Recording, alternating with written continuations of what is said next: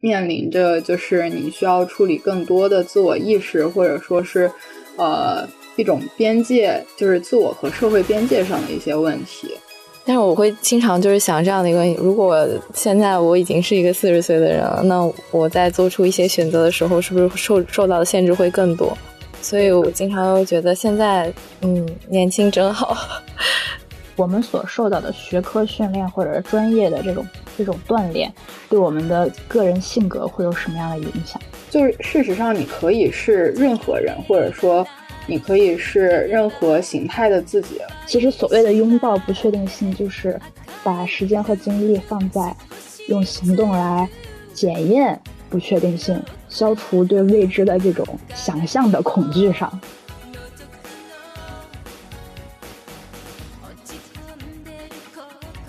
Hello，大家好，欢迎大家来到协和巴拉巴第五十三期的节目。嗯。春暖花开，最近这个北京的气温一下就上来了。之前还在穿羽绒服，然后最近就开始穿风衣了。嗯，所以我们这一期的话题，当然就是春天的到来，意味着呃马上新一季的各种呃这种嗯什么找工作呀、毕业季呀也随之到来了。所以我们这一期的话，可能会跟大家一起来聊一聊呃那些不一样的个人选择以及未来的呃这个。我们即将迎来的这个求职之路哈，我是最近正在复刻轮转的 Coffee。大家好，我是最近睡眠不太好，但昨天睡了一个好觉的 Stella。嗯，我是最近重启 R 语言，然后在敲代码的大白鹅。呃，我是最近在努力接受生活不确定性的 Dory。大家好，Hello，欢迎欢迎 Dory，谢谢。啊，Dory 其实是，你看这个名字，Dory 和 Coffee 它就很配。对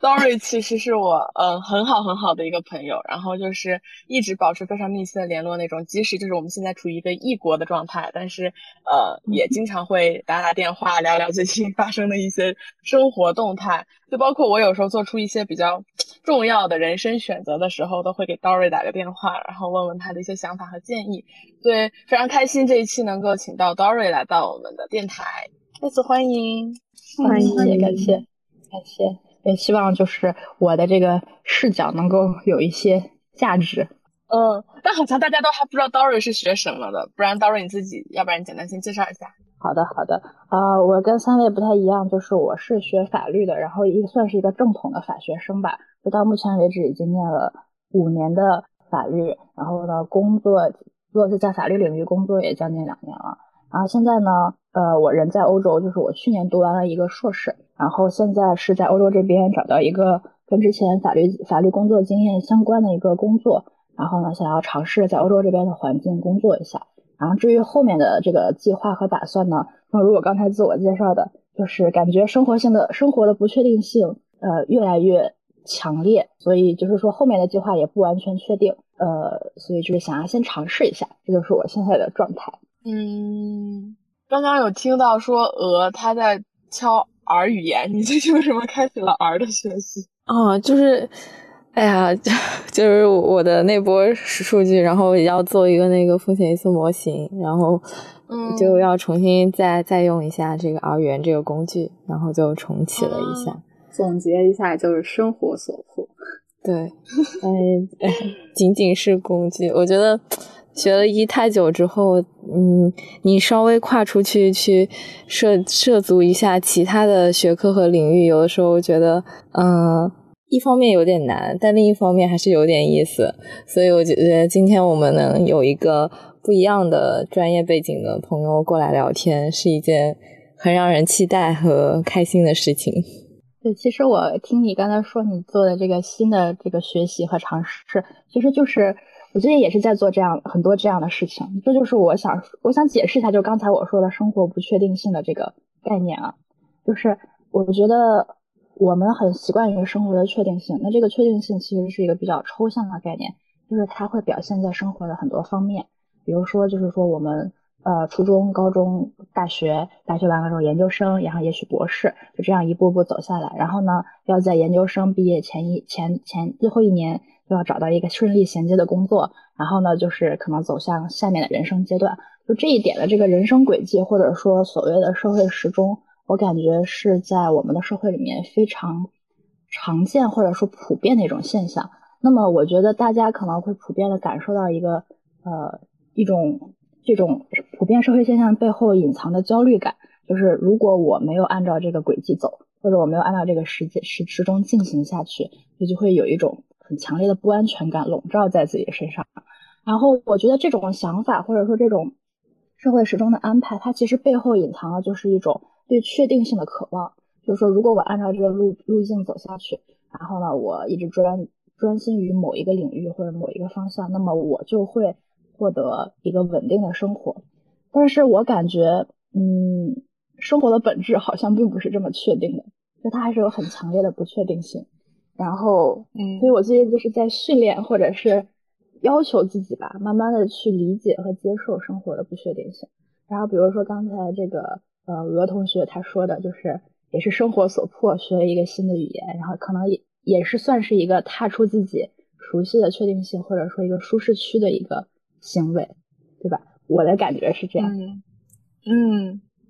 就是。我特别同意刚刚 Dory 所说的，就是关于社会时钟的这个话题。嗯，怎么说？其实就是像对于呃大白鹅可能还不一样，对于我和思颖来说，基本上就属于在大一入校的那一刻就已经既定好了未来吧。如果你不转系，还是想继续学医的话，就既定好了未年未来八年，你就是会按部就班的学医，然后从。呃，清华然后到协和，然后最后拿到博士学位这样一个过程，所以我感觉不知道思颖会不会有一样的想法，就比如说我其实是在这八年中途，嗯，其实是不太会有特别大的焦虑感的，就比如说可能对于呃本科毕业同学，他们可能会焦虑说是否能够保研，是否能够有个好的研究生，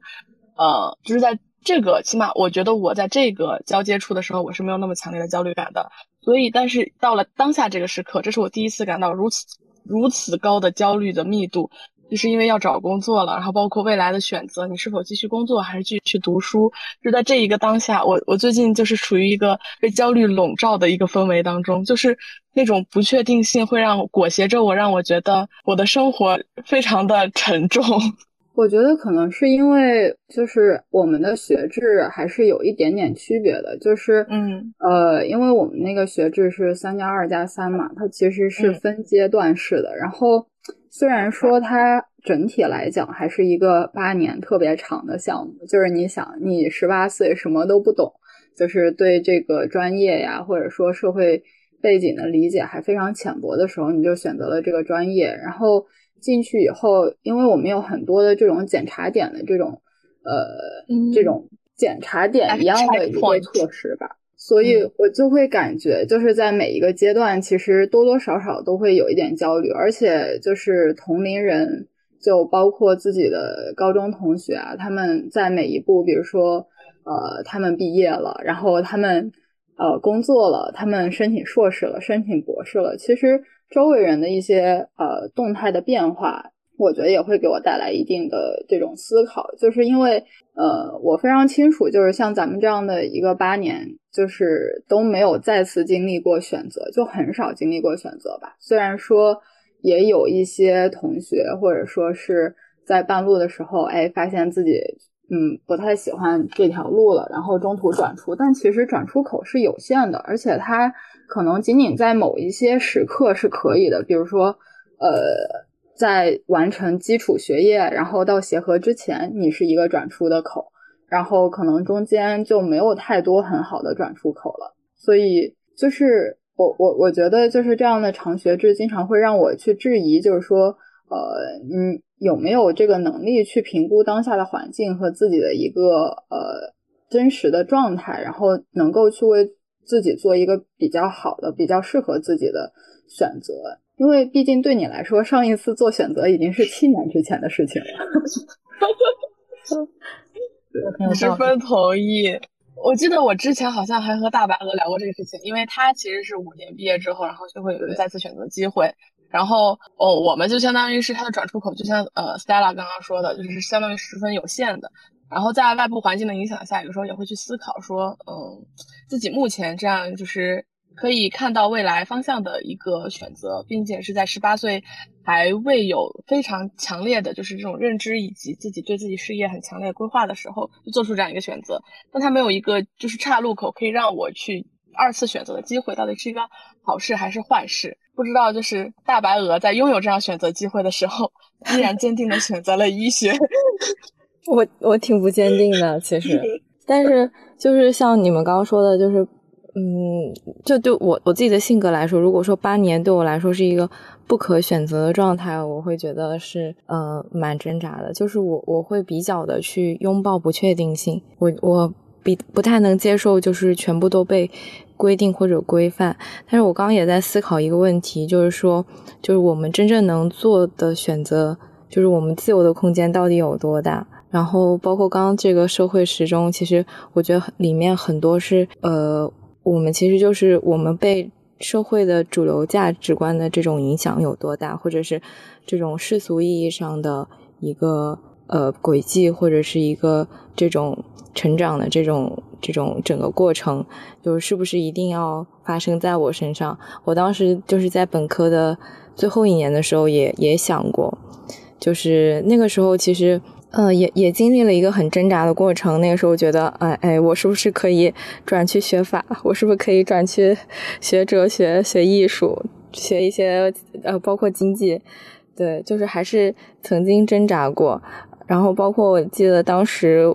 因为我们是本科五年毕业的时候，当时我我的室友，我们宿舍四个人，呃，有两个甚至是继续读了医，然后还有一个是读了。法律也是去了中国政法，然后还有一个是读了建筑去了复旦，对，就是通过考研的这个去就是平台吧，可能我们宿舍中的一半的人就进入了其他的这个嗯其他的这个领域，然后我觉得这个是很有勇气的呃一个尝试，然后包括其实我自己。最近，因为我遇到了最近的一个选人生选择的这个阶，就是一个一个这个契机，就是因为我刚好硕硕士三年，然后快毕业了。然后我上周周日的时候录完电台，就花了大概两个小时，在我的 pad 上面，就是用一张白纸，然后写下了几个字，叫“未来三年”。然后我就在这张白纸上面，就是画出不同的点和线，就是呃，主要的几个方面，可能就是学业。工作，然后人际，然后包括就是我其他就是我可能感兴趣的一些其他的一些事情，然后把它框在里面，然后每一个事事情都做出延展。比如说学业，我可能会考虑继续读博，或者是 gap 一年。那包括是出国，还是说在国内？然后我要继续读医，还是说我想读其他的专业？然后把我所有其他感兴趣的专业都写下来了。然后包括工作。呃，我可能会想选择一个什么样的工作的一个方式，然后是一个比较自由的个体，还是说我要进入一些，比如说公立、私立的医院，嗯，或者是一些社区，嗯，或者是我先去做一阵子咖啡师，或者是嗯去开一家书店，嗯，当然这个前期需要一定这个，嗯，一定的这个启动资金。就是我把这些所有的可能性都写下来之后，发现，哎，我之前其实。呃，觉得很多东西是不确定的，嗯，但是当我写下来之后，我发现啊，我的想，我一直觉得自己想法是很多，非常的复杂，然后想象的空间也很大，然后都写下来之后，确实写满了一张纸。但那个时候我就发现，啊，原来我能想到的也也就是这么这张纸上的这一些。当然，就是我会发现，你每选择一个的时候，你其他的可能性就会消失了。然后在这个过程中，我我。才开始认真思考。其实，比如说，我真的会在读完八年的医之后，呃，再重新决决定去选择法律吗？就是你很认真的思考，我未来三年是不是真的想进入这个领域，并且以后也，呃，把更多的时间倾注在这个领域里面。然后这个时候，你才会发现思路会变得清晰，有一些选择就会被你否定掉了。嗯，觉得这是一个很有趣的过程，但是我现在还是，嗯，就像刚刚 Dora 说的，就是还我也是一个处在一个很多不确定性的一个状态下，然后也在探索怎么去应对，或者是怎么去拥抱和接纳它，然后做出自己的一些关键性的选择。我觉得这个可能还像是一个投入机会成本的一个问题，就是因为，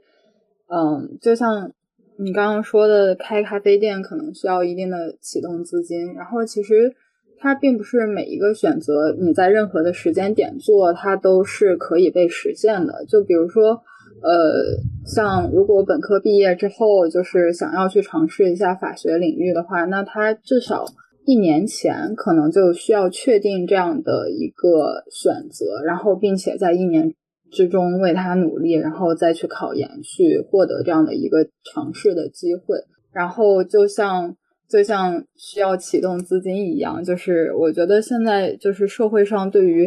呃初始应聘工龄，就是好像要求三十五岁以下这种限制，包括如果你要走医学这个道路的话，它可能在呃科研基金的申请要求上啊，也会有这样的一个年龄的硬性规定，就会让你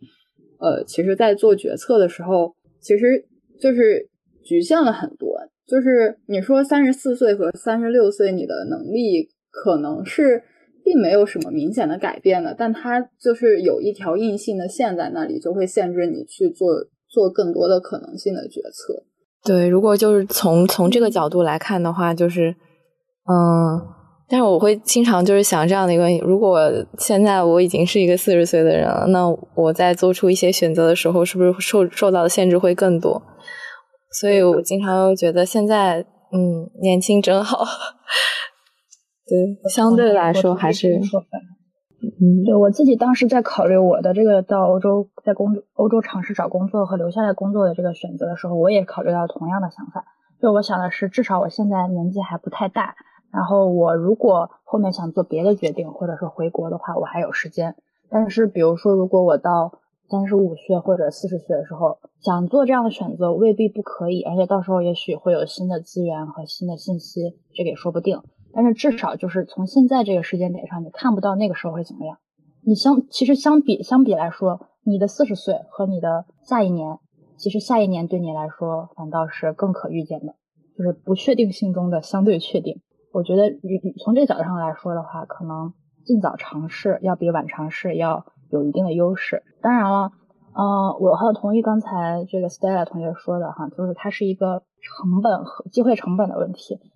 但是我觉得，就是这个就跟投资一样，就是你要怎么样去思考这个成本跟收益的问题。我觉得想要求稳，想要求一个确定的收益，比如说我在三十五岁之前有一个稳定的工作和生活，这是一种价值取向，没有问题，它是一个你可以看到的一个收益。但是，假如你自己内心不满足于这种可预见的收益，你想要获得一种新的收益，或者说是更有诱惑力的收益。那么，我觉得要承担更多的风险，其实也是合理的，这是我的感觉。我知道可能不是所有的朋友都会接受这种方式，我觉得还蛮……呃，但是我没事，Stella，你先说。没有没有，我只是感慨一下，因为之前我有就在刷知乎，然后刷到一篇回答，就是说。可能就是在问，就是也是八年制毕业以后的出路嘛。然后有一个回答就是说，你当初选择学医，可能就是在人群中就偏好风险系数更低的那一那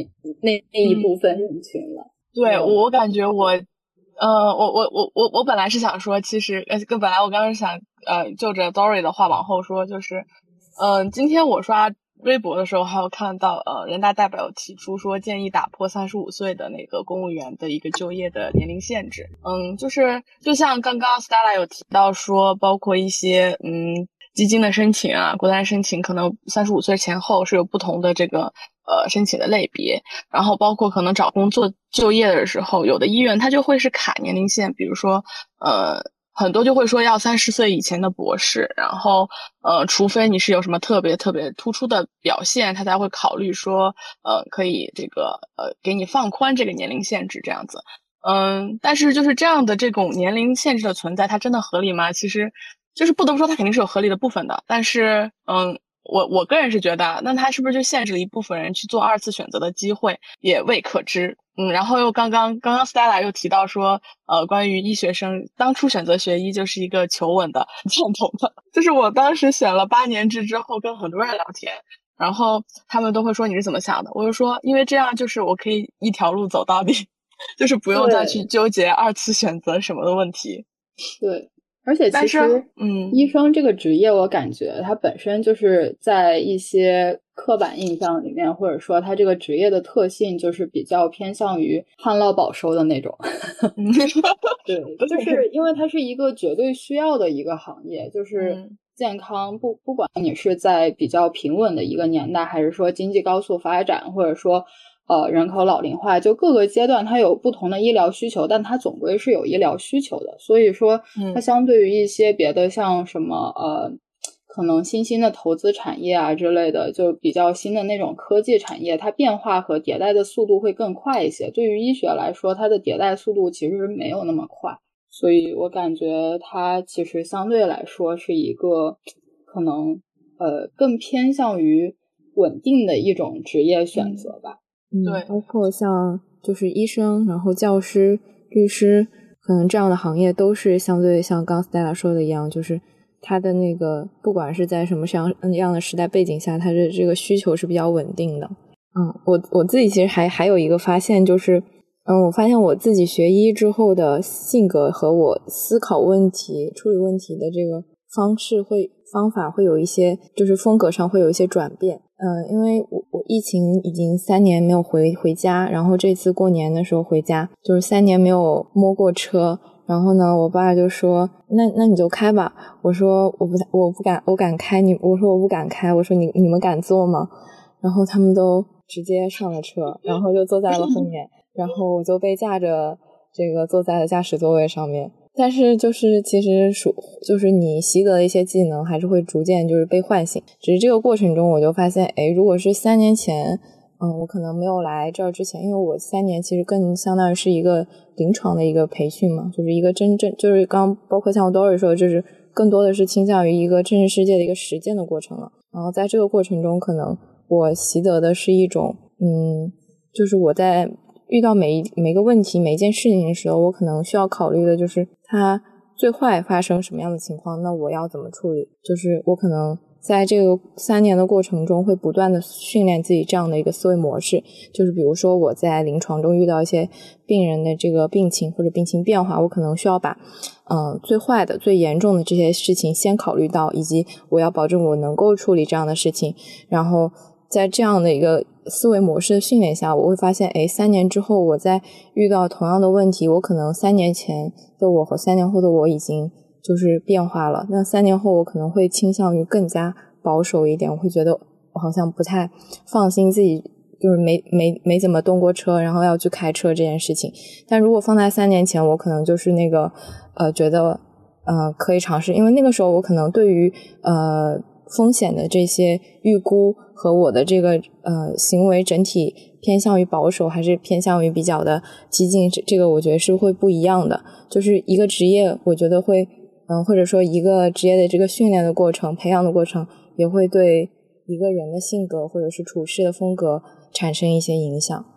嗯，这个我很同意。就是我刚才也在想这个问题，就是我们所受到的学科训练或者是专业的这种这种锻炼，对我们的个人性格会有什么样的影响？我自己也有很强烈的感受，就是在学法之后，尤其是开始工作之后，对于这个风险的厌恶性一下子提高了很多。因为我的工作，我的生活就是从处理风险上开始的。那么我自己个人生活中就会越来越厌恶风险。但是我自己个人经历是对于这个事情有一定的转变，也就是发生在最近的一年多的时间，就是也是因为个人生活上有了一些呃，就像你们说的岔路口，就是觉得自己好像可以追求一下别的可能性。那么这个过程中，我就发现我原本那种厌恶风险的那种心态，其实已经成为了一种障碍，就是对于我。认识生活的本质，这种不确定性，以及接受它以及处理它的这个啊，处理它这句话说有点太就是狂妄了，它是不可被处理的，它只能被接受，或者说是就是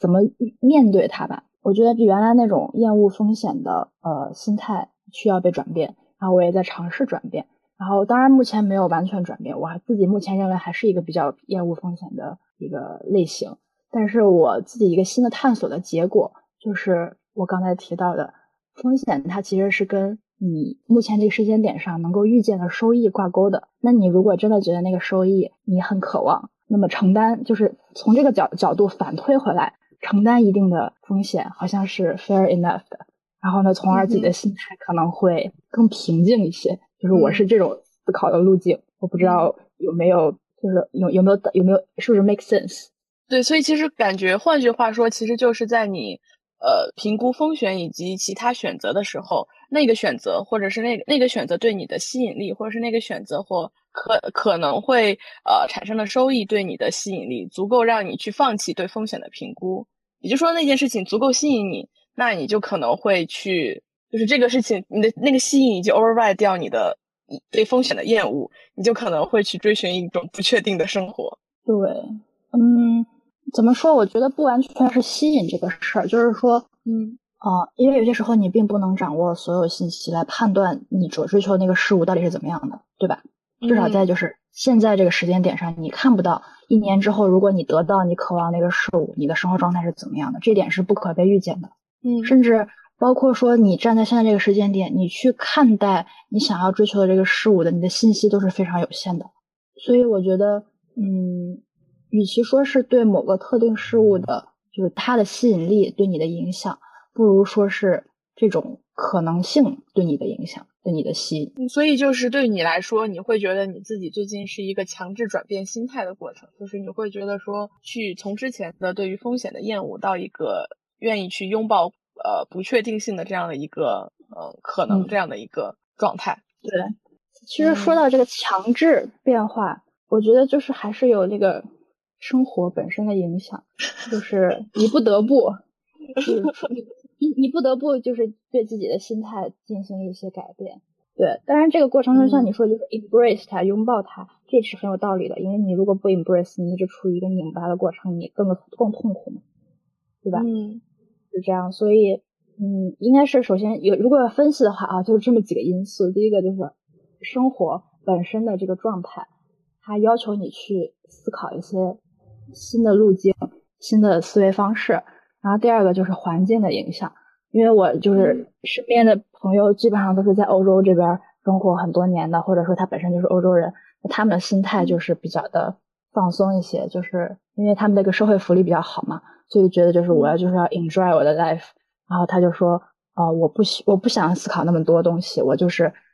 顺着这个生活的方向走，走到哪算哪，就这样。我就是我不，我到现在为止都不能说我完全接受了这种心态，但是确实对我有一定的影响。因为我也慢慢的发现，好像生活就是这样的，你自己做很多计划，你控制，但是到到头来可能并不像你想的那样。然后呃，你完全 go with the flow 也不是很现实，所以我可能是处于一个中间地带，就还蛮中国的这种中庸思想的。然后第三个对第三个点，第三个因素可能就是第一个是环境嘛，是呃生活状态的影响。第二个是身边的环境和身边的人的这种生活方式的影响。第三个就是可能最近在读一些书，然后就是我意识到生活的确定性和不确定性这个概念的时候，我才发现已经有好多好多的书已经在论述和描述这个概念。然后就从这种书里面就是吸取了他们的一些想法、一些经验，觉得嗯，好像是试着是可以去改变一下自己原有的这种心态。对我的。算是历程就是这样吧，还在处于一个行进的过程中。我觉得就是刚刚说到的这个第二点环境，我觉得里面就是我能理解到的，其实不仅仅就是呃这种，就现在你所处的这个环境可能不跟我们不一样。我觉得这个背后可能更多有这种文化的影响，当然也有就是社会发展的不同阶段影响。然后很多可能就是比如像是文化的影响，就是刚刚像说到的。可能在中国，我们更受到这种，比如中庸的这种，或者说是一些儒家文化的影响，这些会比较多。就刚刚在说，多尔说到，就是可能读书会有一些启发，然后发发现这个不确定性的这个，嗯，其实以前的人也有遇到这样的情况。其实我觉得，就是可能每一个人、每一个时代、每一个人都会遇到一些这种生存的一些问题，就需要面对这一些底层的问题。然后我我是觉得我在可能在面临一些人生选择的时候，我也是会就是通过阅读，然后再去，我可能更多的是想看看，就是以前的人，或者是周围的人，或者是其他环境下的人，他们是怎么样去思考这些问题，或者是面对这些问题。然后包括在做科研的过程中，你可能在。这个文献检索、查阅文献的过程中，也会发现，嗯，其实你现在产生的困惑、遇到的大部分问题，嗯，可能百分之九十九以上，嗯，别人或者是这种，呃，就是都会有他者其实是面对过这样的一些问题或者是处境的。对，我有的时候觉得，就是包括阅读和你去观察周围的这个世界，其实有的时候本身也会回应一些自己的一些问题。就是感觉以前的话，小时候就是可能老师和父母会要求或者说影响你读书，但是我到长到现在这个年纪，我是真的越来越感觉到，就是有有一句话说，说是书籍是人类随身的避难所嘛，随身携带的避难所。我觉得这句话说的非常到位。然后还有一句话就是说，书籍，书中自有颜如玉，书中自有黄金屋。这两句感觉都是老生常谈，但是我真的发现，就是你从书籍中汲汲取的那个智慧。它真的能够成为你当下生活的一种指引，就就但这个有点偏题了啊，就是只是一种 感想。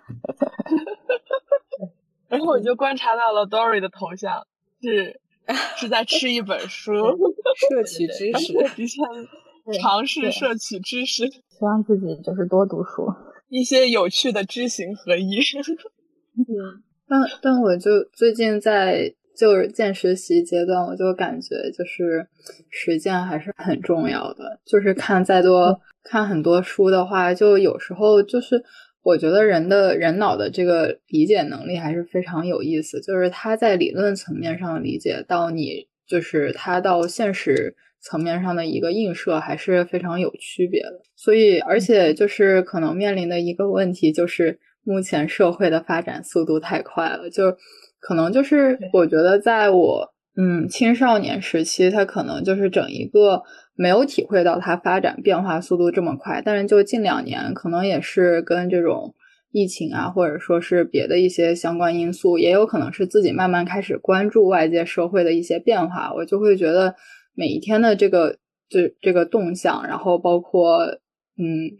可能甚至各种价值观的取向。就每天就有时候，因为当时在美国待过一段时间，然后就会看到他们那边，呃，就 protest 一些权利上面的一些事情，就会觉得，呃，每个人他可能在这个时代对于自我的一个诉求，跟之前的很多时代其实是不一样的。然后这个时代确实是面临着很多这种新鲜的一些挑战，可能会。面临着就是你需要处理更多的自我意识，或者说是呃一种边界，就是自我和社会边界上的一些问题。所以，然后这个套到个体上又没有非常普世的一个解答的模板吧。所以，而且每一个人他的最终诉求可能也不太一样。所以我就是最近的一些想法，可能是哇，实践好像真的很有用的样子。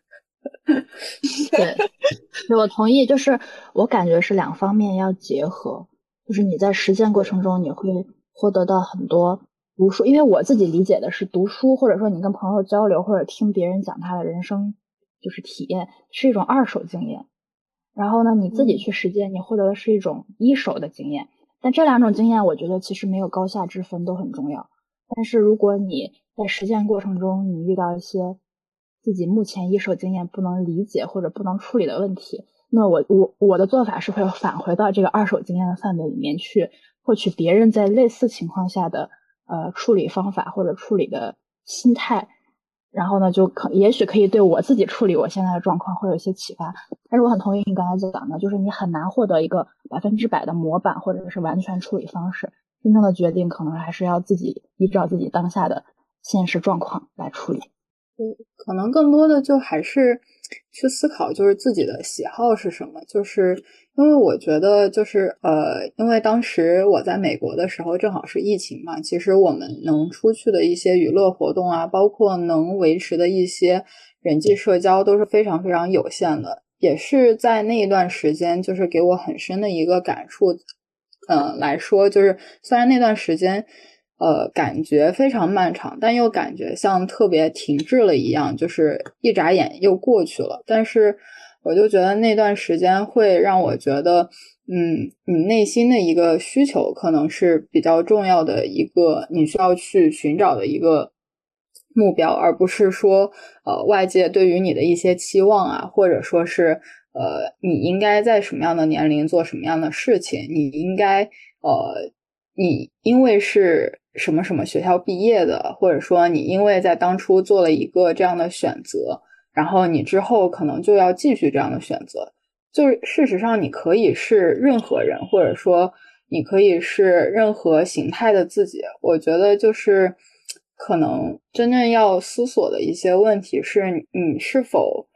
能够达到一个比较舒适的状态，然后你是否有那种嗯。就是广义上的本钱去完成这个事情，这个广义上不仅是那种物质上的支撑你去完成，呃，这达到这样状态的一些东西，也包括说你呃精神上，然后心理上应对，因为毕竟人还是要跟社会打交道的嘛，就是你是否能够应对社会有的一些压力啊，这样的一个过程。我觉得刚刚就是 Stella 说的这个里面，就是在我理解，它是一种。你选择上面的自由，就是我印象很深的是，我曾经看过一场辩论，是呃哈佛毕业的叫詹青云，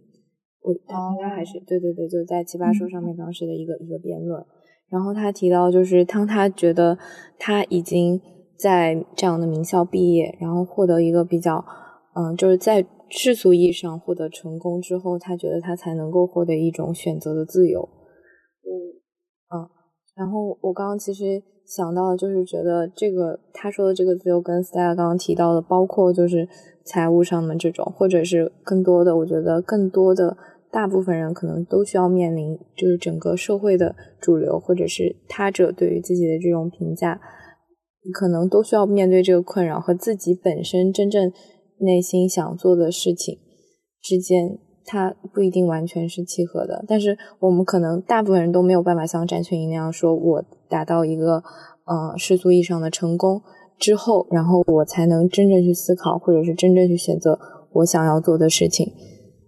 然后这个就是，其实我刚刚还还想到了，就是其实我们刚刚在讨论这些，嗯，包括人生的选择，还有这面临这些节点的时候，就是。我们可能会拥抱不确定性，但这个其中其实需要去承担的，就像刚刚 Stella 说的，就是它是有很多的基础在的。我觉得这个其中的基础就是包括，比如说物质的基础，或者是个人能力的基础。就是我在做这件事情的时候，我可能我的个人能力或者我拥有的资源能够帮我达成这些我想做的事情。就是很多很多人可能在这这这条路上面，他会遇到一些困难。啊，然后包括就是可能大家在比较年轻时候都会面临，就是比如说我选择了另一个可能性的时候，中间失败了，或者我受挫了，然后在这个过程中，就是你有没有这样面对失败的勇气，或者是能够坚持走下去？我觉得这个里面其实可能更多的人就是不是所有人的能力或者资拥有的资源都是达到了一个非常就是。呃，所谓就是世世俗意义上说就是非常强的时候，那我们肯定会在就是这条就是比如说拥抱不确定，或者是做出自己的这个自由选择的时候，需要去承担这样的一些问题。其实我就想到，就是现在大多数人就是选择呃继续一些高等的教育，包括就可以看到呃像考研的人群啊越来越多，然后或者说是拥有比较高学历的。人群也越来越多，嗯，其实我觉得有时候就是我们的就业市场需要那些非常就是高学历的，有有那么多岗位是必须需要经过高学历训练才能完成的吗？就可能并没有吧，但是。嗯，我觉得可能是一个市场对接的一个问题，就导致了你必须可能通过一些硬性的条件啊，去完成一系列的筛选，然后再进行一些，比如说入场或者入职之后的一些培训啊，然后再再呃进行职业上的一些发展，就相当于说它学历它变得一些工具化。在职场的求职路上，它其实是一个更加工具化的体现，而不是说，呃，我确实是想要在这一方面去继续的深造，或者说是我对于这个嗯专业它有更深的热爱或追求，嗯，这可能是，嗯，我觉得是一个，也是一个提供了一些嗯暂缓的一个平台和给你思考空间的出口吧，就并不仅仅说是给你一个深造的机会。我还挺同意，嗯，Stella 刚刚说的，就是关于就是博士学位的攻读以及更高学历的一个追求的问题。其实，在很多求职过程中，可能就是刚刚像 Stella 说的，它变成了一个敲门砖，就是你必须达到一定的学位水平之后，嗯，你才能拥有这个机会，嗯，所以，呃。但是也不可否认，有一部分人群他确实是对这个专业有着很很深的热爱，想要继续的去钻研，然后并且呃在这个领域贡献自己的一份力量，然后也去继续去攻读这样一个学位的这样的状况。然后包括刚刚 Stella 和嗯大白鹅都有提到说，呃关于就像大白鹅刚说的，詹庆云所说的，就是名校毕业对于我来说到底是一种呃是选择的更加自由，还是选择的更加束缚？呃，其实我最近就是会。遇到一些相关这样的问题，就比如说，嗯，你清华八年制毕业之后，呃，你为什么不不想留在北京，或者是说，呃，你当然应该留在北京啊，你为什么还要再回家，或者是，嗯，还要去别的地方？他们会觉得说，可能也许你清北毕业，那你就应该去更高一层的平台去去进行更高的深造，或者是去呃有一个光明的未来，而不是呃不是回家，或者是去一个你的能力绰绰有余的地方。就是，然后，但是刚刚 Stella 其实也给给出了自己的解释，就是这就是一个个人选择以及自己内心平衡的一个，呃，就是去找到自己真正的诉求是什么。但是确实，你不不可否认的是，外界这些声音是会影响到自己内心的这种平静的，就是多多少少是会受到影响的。其实我觉得那种就是那种想法，就是说你名校毕业，你一定要承担起。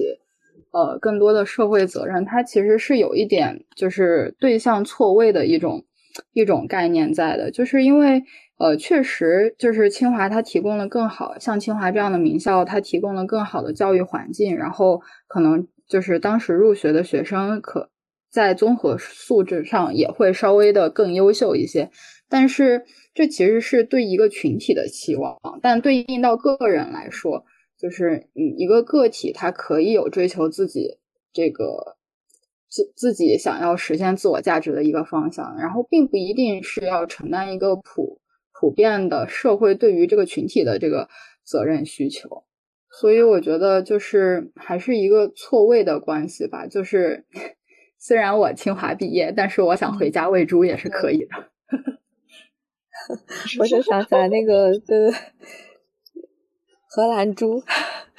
也许可以养一只。哦，对，好像是北医的吗？是他有去做那个荷兰猪的养殖产业还是什么？之前有看到新闻。对我，对我好像也有看到过。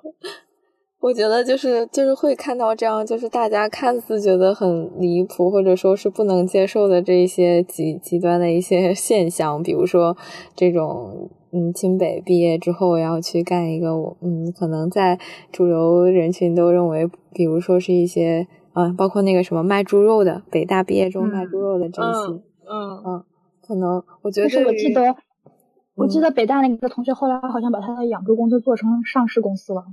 哇，是吧？他好像就是挑选的猪肉，他运用了一些比较好的那个基因筛选还是什么的，就反正他的猪肉质量特别好。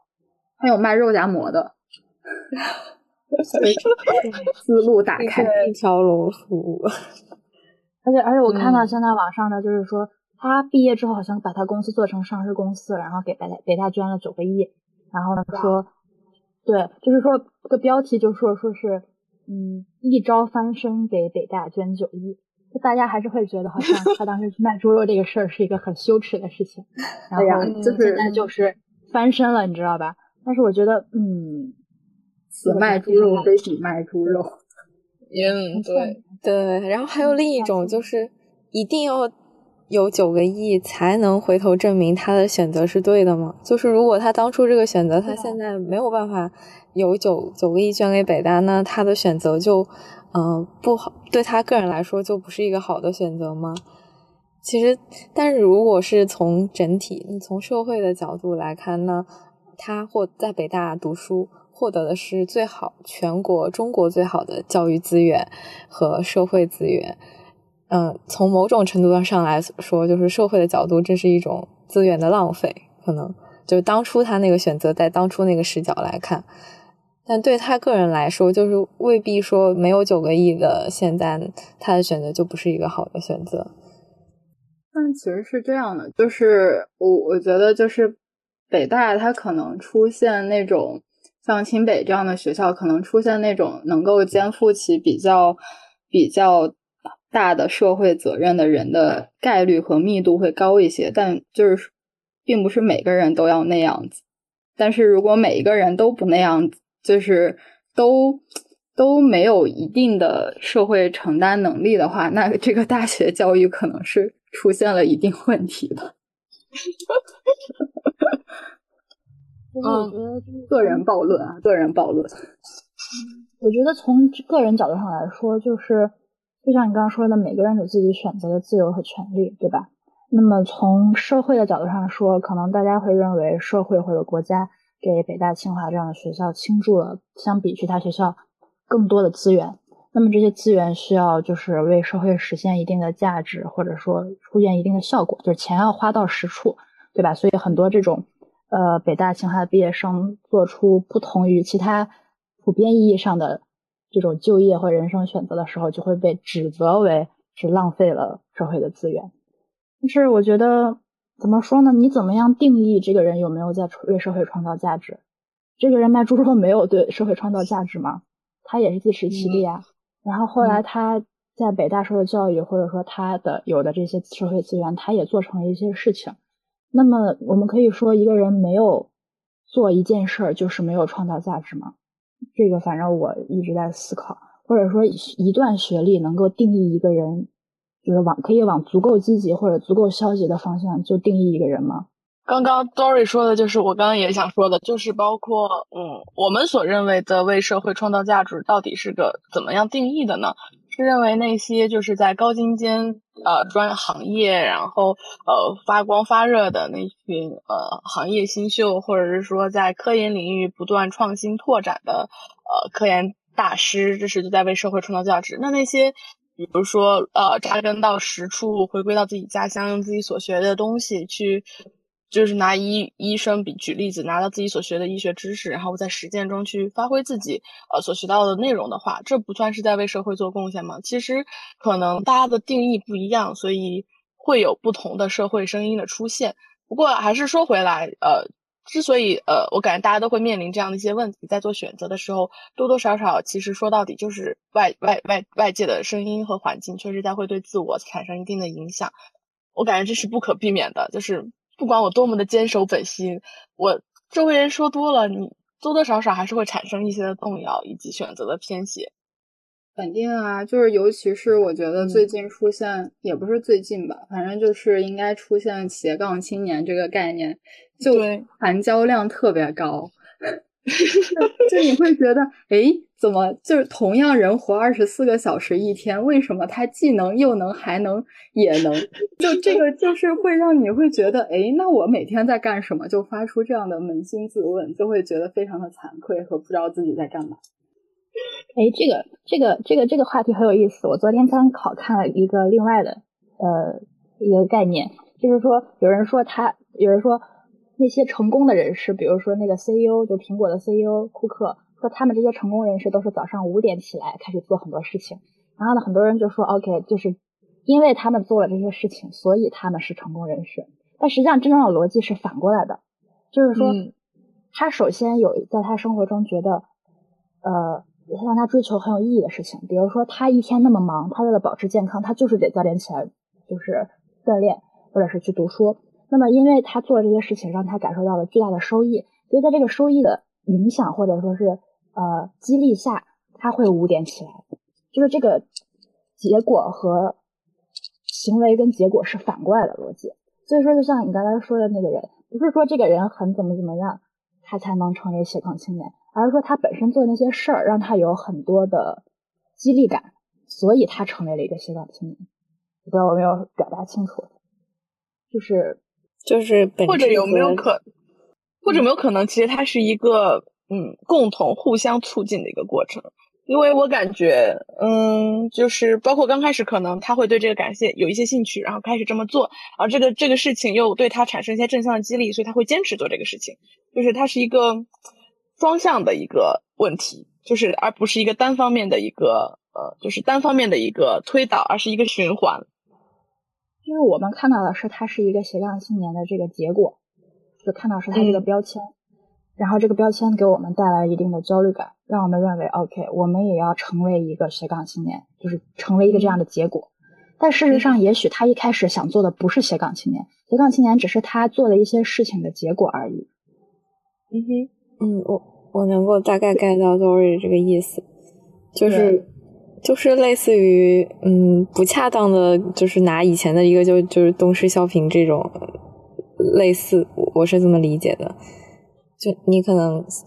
能够 get 到他的那个点，只是他的一些表象。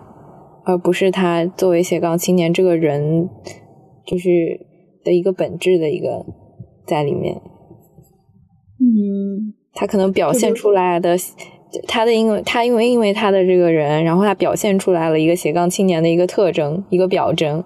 但是你把这个表征当成了他的一个一个这个特质，然后去理解。嗯，我觉得我们讨论的又进了一步，就是说。我们看到的是他成为斜杠青年的这个结果，然后呢，这个结果会让我们去思考，为什么这个人一天二十四小时能用到这个样子？然后我们就是想要做同样的事情，然后可能就是出从结果出发，又觉得这件事情比较困难，然后就会产生比较大的焦虑感。但是如果我们顺着推导的话，这个人一天有二十四小时，但是他做的事情是他觉得他想要做并且他能做好的事情。那么他可能不会去思考哦，我今天二十四个小时，我一定要达到我，就这样说也不对，就是 他肯定会去思考这个效率问题，但是就是好像不会会不太会从结果出发，我要把二十四小时用成什么样，而是说我今天要做些这些事情，那么我有这个二十四小时时间可以供我支配，然后等到就经过一段时间的积累，他可能会达到他在某个领域的小的水平，然后从而得到。斜杠青年的这个 title，主要是那如果这样想的话，我会感觉到更加的焦虑，因为就是对于他来说，这二十四小时他是可以完美利用和 cover 掉的，但是我不行，那是不是就意味着我永远无法达成那样的一个水平？这种思维其实也是一种结果，结果的角度思考，就是也也许你没有找到那个真正你愿意。就是付出你大部分的时间和精力，以及你热爱或者你愿意花更多时间去做的这样的事情。就是如果你真的遇到一件自己感兴趣的事情，你是愿意倾注更多的时间在里面的。对对，可能不太会考虑我有没有把二十四小时用到尽，而是考虑说我要做这个事情，我有多少的机会可以达到我的目标？不怎么说目标也有点奇怪，就是我想做这个事情，我有多少资源可以使用。而不是说我有多少的资源，我要把资源用到实际，用到极致。嗯，还有一个就是，就是包括我们现在讨论的这一些，嗯，事情、这些职业、这些事，呃，这些，嗯，不能说事业吧，我就觉得我们可能更多的还是站在一个学生的角度去看，因为可能对我们来说，更多的相相当于是学科是专业，但是如果是一个工作的人，他可能更多的就是他需要。呃，把很多事情变成他的一个一个职业或者是一个工作，我觉得视角是不是会就是发生一定的变化？就是我可能对自己喜欢做的事情，我愿意花这么多时间。那有一些人，他把喜欢的事情变成了工作，那就比如说那个斜杠青年，那他可能这个工作可以让他付出这么多的时间。那和那些呃九九六或者是零零七的人，他也要每一天花那么多时间在自己的。这个工作上面，他们的本质是一样的吗？就是是被社会剥削了，还是被自己剥削了呢？而且，包括我还在想，就是如果你真的把一件自己喜欢的事情变成你谋生的工具的话，你真的还会像以前那样去那么的，嗯，就是奉献自己的时间吗？因为你那时候背负的，嗯，这个我感觉我有一点点发言权，嗯。就我之前还是挺喜欢科研的，但是呢，把我扔去美国做了两年科研以后，我就再也不想做科研。其实这个话题我觉得也很有意思。对，嗯，就是你你认为你热爱的东西是你幻想中的那个样子，还是说你认清了它的本来面目之后，你还热爱它？而且还存在一个问题，就是在你热爱那个是那个东西的时候，你是不背负任何压力的。但是当它变成一个谋生的工具之后，你背负了压力。就是事实是总是会有压力的。就是是的，其实我我我了解，我觉得我我想象中的就是医生或者医学研究的工作，其实跟法律工作是很相像的。就是大家外外界看会觉得这个职业好像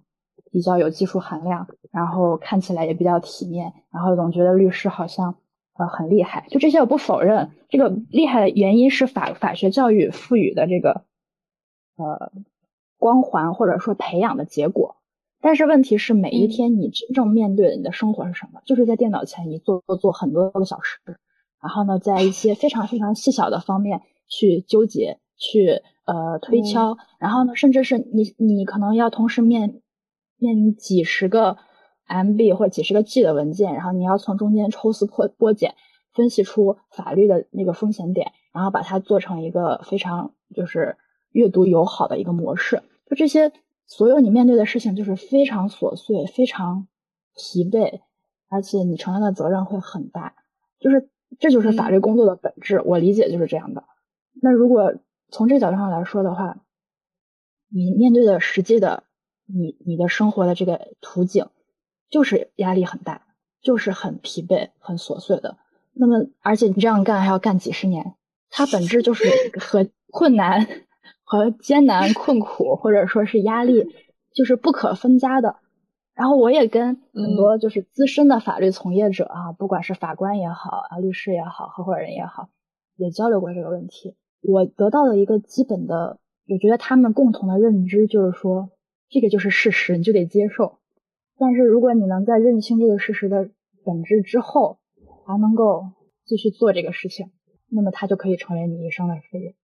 这件事情我，嗯，就是我觉得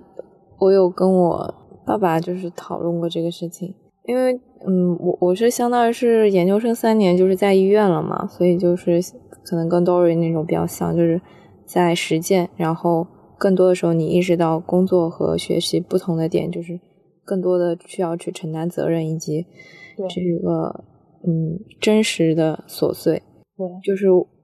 我可能刚来的时候会有一点不能接受，就是我跟我爸说这个，哎，我觉得我说原来工作就是在重复干一些事情呀。然后他可能给我的回答说，嗯，工作可能大部分人的大部分的时候的工作的本质就是一些比较重复性的劳动，对。当然不可否认会有一些创造性的这种。内容或者是工作在里面，然后我们可能需要去就是面对这个这个这个这个这个事事情，嗯，然后但这个也是我现在觉得我还不太能够看清楚的一个，就是在我自己的这个呃是是就是专业发展阶段或者是职业发展阶段里面，就是我我现在仍然是觉得就是在嗯，我不知道法律是不是这样，就是我在每一个 case 的积累中。我能够找到其中一些，比如说这种思维的乐趣也好，就是一些包括像刚刚 Stella 说的，就是实践跟理论不一样的地方。那我可能实践会有更多感性的认知，然后能够把这个感性的认知跟我以前理性的这种认知，包括这一些理论的知识，呃，就算是真实世界只是印证，我会觉得这个是一个比较快乐的事情。嗯，这个是我觉得就是可能是工作之外的一点收获。对，就是这个。如果说单纯的从从嗯工作谋生角度，可能不太好衡量这个。我们各行各业都是差不多的，然后可能法律跟医学，嗯，承担的责任会更直观一些，就是嗯，是直接跟人的生命或者跟人的命运或者人的利益挂钩的。包括最近有一个比较火的 ChatGPT，就是大家可能会提出这样的，就是说，如果这些，嗯，这么就 ChatGPT 它基本上能够实现一个，就是嗯，能够理解了这个自然语言的这个过程，那可能更多的这种重复性的劳动可能都可以被替代掉。那包括我们刚刚迎接工业文明的时候，那嗯，是不是也有很多这种手工业的这种嗯东西是会被取代的？那也就是说，很多那未来一些重复性的劳动可能也会被取代。那人就是对于工作这件事情最后的这个定义，我觉得也是一个比较有趣的一个一个问题。Coffee，你刚才要说啥？嗯，对我我当 你们两个异口同声，我当时当时要说啥我都忘了哦，对对对对，我当时想说的是，就是在小很小的时候，就是从小就是如果嗯，我当时很小的时候想要当医生，其实直接就是一个结果导向的一个思维，很简单，就是因为当医生可以治病救人，嗯，但其实就最终其实我只是看到了他可能得到的一个结果，而忽略了中间很多很多琐碎的过程。所以，当我真正的开始见实习之后，就会产生这样一种落差感，就发现哦，原来我在能够治病救人之前，我需要做那么、那么、那么、那么、那么多重复性的劳动。这是其实整个过程就是一个每天呃呃开检查，然后床旁问诊，然后看患者状态，然后写病历，就是这样一个重复的过程。然后甚至有可能有时候还不一定，就是患者也不一定能够像我们预想那样。就是好像就是啊，我治一会儿，然后他就好了，嗯，就可以痊愈出院了这样的一个状态，嗯，所以就是我觉得真实的存在这样的一种落差感，可能也是因导致我们，当我们把喜欢的事情变成工作的时候的一种，嗯，呃，不满和压力存在的来源吧。然后我刚刚又想说的是，大白鹅刚刚说到的那个呃，ChatGPT 可以替代重复性劳动这个事情，然后我也在想。有的时候，这部分重复性的劳动真的是可以被完全替代的吗？它是可以被机器替代，没有问题，并且可能会比人的手工更加的精准，呃，没有那么多的错误。但是对于个人的发展来说，这部分重复性的劳动是否是真的是可以被替代的？那对于一个医生来说，写的那么多份病历，呃，敲了那么多检查，真的是没有必要的吗？嗯，就是所以也很，就是一种呃个人发展和人力资源节约 之间的矛盾。对，我觉得有趣的点就是，我们可以先不给这个问题设置任何的一个期待性的一个回答，然后，嗯，就是一方面是可以去探索，一方面可以去观察，因为确实就是像刚刚包括 Stella 说的，就是发展的很快嘛，也许就是在五年间、十年间，我们能够就是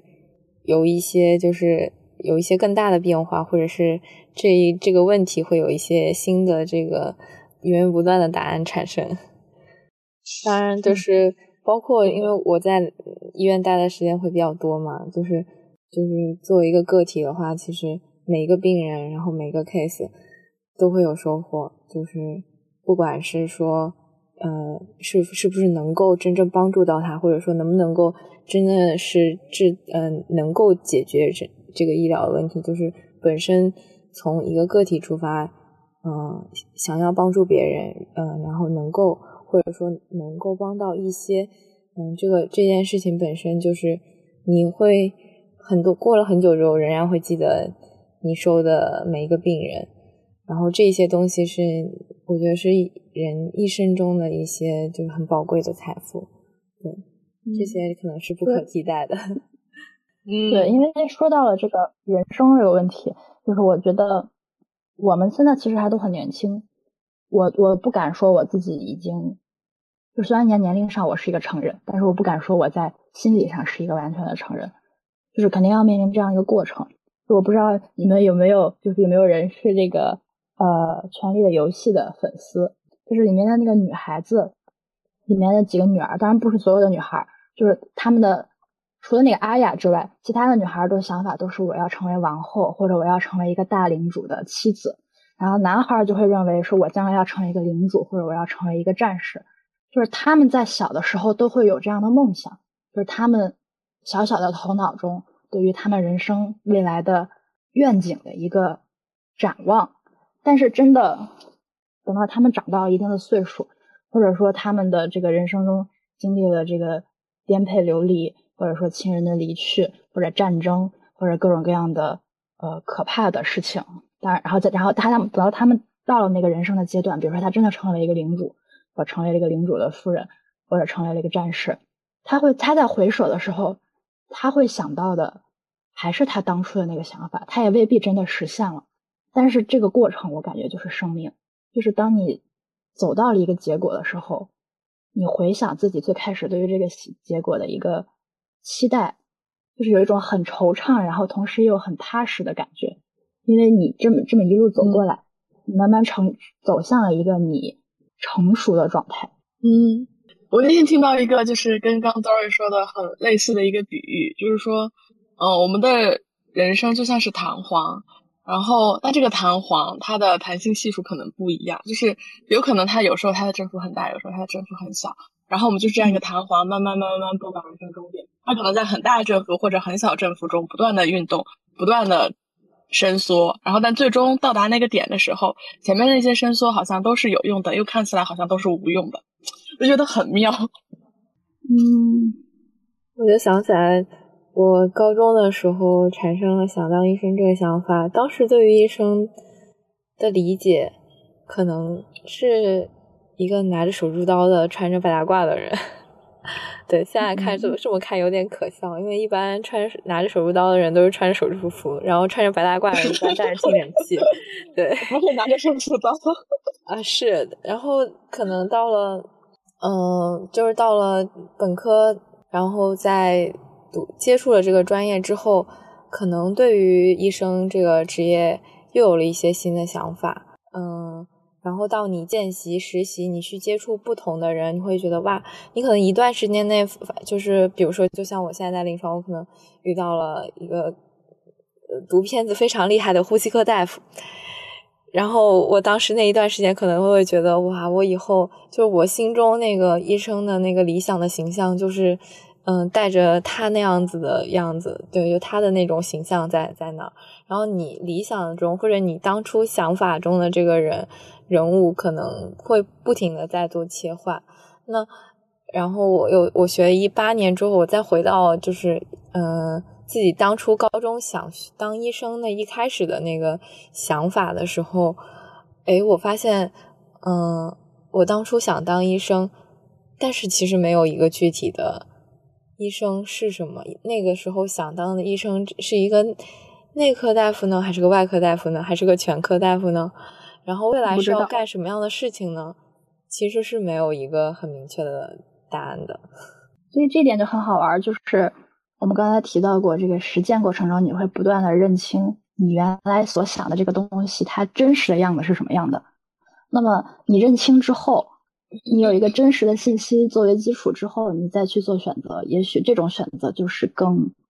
切实，或者说更能被现在的你所全心全意的接受或者认可的。当然，这种有点太理想化了，很难就是全心全意的接受或认可，肯定会有各种这样的纠结。但是，这种真实的样态下的决定，是比原来那种模糊的理想化的想象，可能是更怎么说坚实一些的。嗯，就是这个这个抽象的概念会越来越清晰，然后越来越具象化。对，但其实有时候会觉得，嗯，对于某些事物的理解，就是在一次一次不断的实践中，它才会更加的清晰，更加的具象化。而就是刚刚提到的说，如果我在做选择之前，希望能够做到，呃。完美的信息的收集，其实这个是有一点理想化的，就是我觉得呃是会存在一些信息差，就是在我真正进入它之前，我是不会那么的去了解，就是不不可能那么的了解。对，就即使全面了解的话，它也是动态变化，所以对对的，不可能时时刻刻都是百分之一百都在掌控之中。对，这就是我们所以说的不确定性。对对，我刚刚就想说，所以就是让我们去拥抱不确定性，在来回震荡的人生中拥抱不确定性。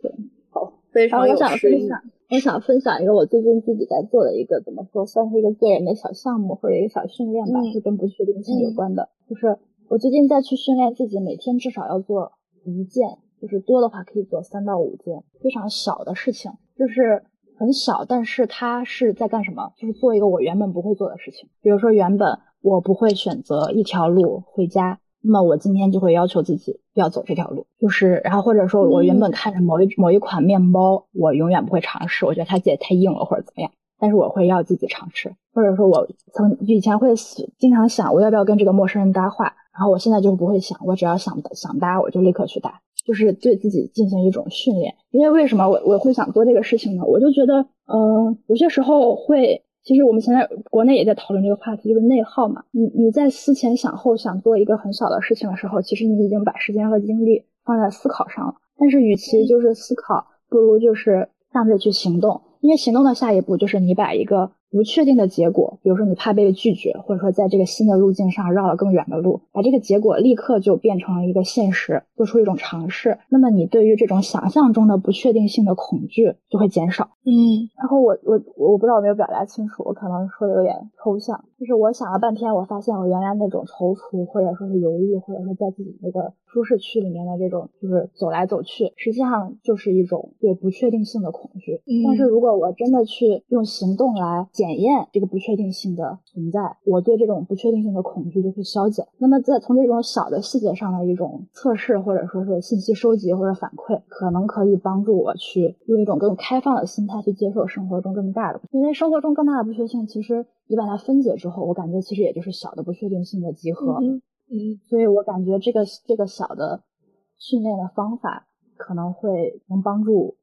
我更好的去理解和接受生活的。不确定不确定性的本质，我我想到两点，就是一个是，嗯，就是对抗你这个观点的，另一个是支持你这个观点。对抗的就是，就是在很多事情在你做，你就是 to be or not to be，那你在做的时候，你不做这个事情的可能性其实是消失了的。嗯嗯，对。然后另一个点就是比较赞同的，其实我觉得就是作为年轻人，在面对不确定性的时候多尝试。我觉得是一个，嗯，就是我自己从个人的这种个体的经历来说，我会觉得比较支持的一点，就是我可能，比如说我感兴趣法学，我会就去慕课上面去学法理的这些，然后我可能感兴趣经济学，我我会自己去自修一下宏观经济、微观经济，就是一些嗯比较基础的一些知识或者入门的一些这些课程，就是我会做一些尝试。然后试图去了解，嗯嗯，而不是说我在这纠结我要不要转专业，要不要转行，我可能就会先去尝试一下，尝尝试去了解，先迈出第一步，然后多做一些尝试，可能是不同的，嗯，不同的事情或者不同的学科，甚至只是呃不同的面包，嗯，可以多尝试。我觉得这个是个人的一些，就是一些想要分享的或者想鼓励的，就觉得可能尝试会带来。很多惊喜，以及你对自己一些更多的一些认识。就是对你刚刚说的第一点，我刚刚在思考一下，我我理解你你想说的意思，就是你说当我在选择去行动的时候，实际上我我的行动本身已经否定了不行动的不确定性，对吧？对对，嗯，我觉得我觉得应该这么这么这么这么描述，就是当然肯定会有做和不做的不确定性，但是可能。讨论的目目标是这种事情对我的影响的确定性和不确定性。如果我不做，嗯那么我就是确定的知道这个事情不会对我有负面的影响，但是我会一直待在这个思考这个事情会不会对我带来不确定性的这个区域里面，然后我可能会消耗精力。然后当我在选择用行动来检验这种事情的积极或者消极结果的时候。我同时可能会触发新的不确定性，但是至少在我的这个个人的行动的层面，迈出了这一步。对我是用一种拥抱或者说，嗯，开放、相对开放的态度去面对它。就是真正重要的是我怎么看待这些不确定性，而不是说我的行动本身确定或不确定。不知道这样表达有没有清楚？嗯，我觉得这个可能就是包括。行动的一个，嗯，就是你你会更加主动，更加变得更加主动，更加积极，以及有更多的勇气去面对，呃，可能发生的一些，呃，就所有可能性的这个后果。其实我感觉刚刚说了很多，总结一下，嗯，其实是一种对于未知的恐惧，嗯，就是其实这种不确定性其实就是一种未知的恐惧，因为不知道，所以它不确定。嗯，对，所以。所以，去就是当你勇敢的迈出第一步之后，你就不会再一直自我内耗，去想象那些未知中可能发生的很多种可能性，就是你就会去直面它。就是所以有时候说直面勇有勇气直面，就是解决很多事情的一一个方法。对，而且说到这一点的话，就是还有下一步的问题，就是中国会有一个老话说叫“尽人事，听天命”，对吧？我觉得这句话其实是两个部分，“尽人事”实际上指的就是你的行动，“听天命”就指的是你行动，你的行动能控制的因素之外的那些东西，就你不能控制的内容。那如果或者是说对，或者是说一种你对结果的期待，就是对，嗯，就是你你做出自己该做的，但你对的结对你自己的结果并不抱有一种非常高的期待。我觉得可以，与其说不抱有更高的期待，不如说就是更客观的认识到一个事情的结果的发生是多种因素影响的，嗯，结局。那么我们其实能够控制的就是自己的行动，但是自己行动之外的很多因素其实是人力不可及的，嗯。那么其实所谓的拥抱不确定性，就是把时间和精力放在用行动来检验不确定性。消除对未知的这种想象的恐惧上，但是真正这个最终这个事情能不能达到我们一开始的期望，其实是有更多因素去影响它的。我是这种想法，那我也不确定会不会以后变化。嗯，我觉得可能随着年龄的，就是我去观察，可能比我更加嗯大大大，就是岁数更大的人，就是我会觉得可能嗯随着年龄的增长和。阅历的这个增长，嗯，可能会更加多的去认识到那些客观的因素，就是可能一件事的达成，或者是一个想法的达成，可能会受到更多客观因素的影响。可能客观因素在这个过程中占了更大的部分，不管是你做成还是没有做成，也许可能你本身能够影响到的仅仅是很有限的一部分，就是可能随着。嗯，人的老去，你的有限性就会凸显出来。但在这个过程中，也我觉得年轻的一个特点就是仍然是比较模糊的，就是我们没有那么清晰的认知到这些客观的因素和有限性的存在。然后我们在这个冲和撞的过程中，可能会产生更多就是不可预知的是这种。效效果吧，我觉得这个可能是年轻嗯有有意思的地方，就是你其实没有那么清楚，因为没有那么清楚，没有那么准确的一个判断和预估，你才可能会创造一些嗯意料之外的这种或者不可预知的这种力量出，所以就是冲冲冲，嗯，特别是其实 我觉得我们电台很多听众都是。嗯，包括还是高中生呀，好像还有一些是要考研或者是已经在准备考研的这项，然后可能都是有一些意向去学医的，也许也有想读法的，所以就是年轻人们真的是，嗯，年轻真的是最最宝贵的这个对一个特征。要给年纪小的听众朋友们就是说一下，虽然我们在这儿说的好像感觉有点。丧，就有点丧，但是还是 就是说一下，这个世界还是很值得我们去热爱和努力的。然后你在这个过程中，你会有很多不一样的体验，然后你也会发现自己慢慢的在成长，就看到很多世界想象之外的精彩。就即便有些时候你想象之外的这个这个部分会有很多的艰难困苦，或者说看起来好像有点灰暗的东西，但它也有会有很多很精彩的你无法想象的美好。所以说就是。大家还是要积极一点，然后努力努力努力去实践自己的梦想。对，嗯，给小朋友。我们这期节目的结尾突然就升华了，就很正能量。给小朋友们多一些这个美好的这个 期待。对对对对对，嗯，长大的世界会更好。对，就是你会变得怎么说？更有能力去把握自己的人生，对，嗯，就是你会用自己的努力去构筑自己想要过的那种生活，或者是生命的样态。